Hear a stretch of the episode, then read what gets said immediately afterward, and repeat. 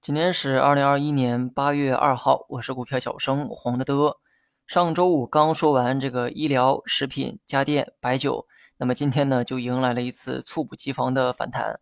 估计呢市场看法跟我们分析的逻辑是一样的，逐渐高估的成长股需要向消费蓝筹股有一次过渡。那么资金的逻辑呢永远是买低估卖高估，再从高估买回低估，周而复始。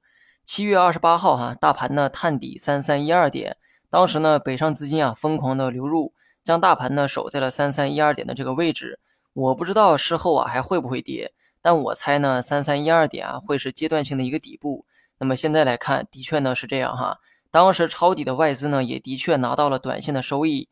技术分析的意义呢不仅是让你判断买卖的问题，还能让你知道市场的底线在哪儿。由于市场看到了消费股大跌后存在的这个价值，所以呢才有了今天的二八轮动。前期的这个热点题材啊开始走弱。而之前走弱的白酒、医疗、金融、食品都开始反弹。我知道这种交替啊，它是一定会发生的，只是不知道会是今天。但我呢，还是建议大家哈，不要去追高，因为现在才想起来去买的人啊，都是眼馋目前的涨幅罢了。那么半导体、锂电这些成长股呢，目前啊，不断的走向高估，退出来的资金呢，必然会流向低估的板块。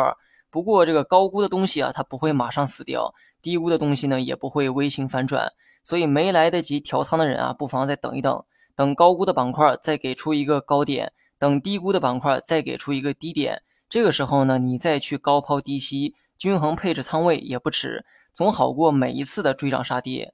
白酒为首的这个消费股呢，短期啊就按照反弹去看，就像我上文说的哈，微型反弹的概率呢它是比较小的，估计过两天啊还得跌下来做反复。不过你不用担心再次破位下跌的问题，因为上周呢我也强调过。消费类的蓝筹啊，如果持续下跌的话，价值洼地会越来越明显。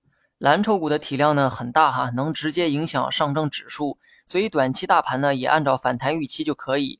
从大盘这个周 K 线来看，三五一零点一带存在技术压力，而目前到三五一零点之间就是你可以想象的空间。拿着半导体、锂电这类题材股的人啊，也不用太担心。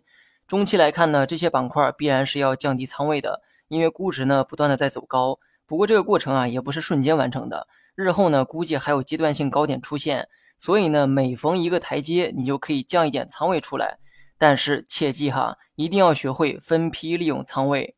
好了，以上是全部内容，下期同一时间再见。Mm-hmm.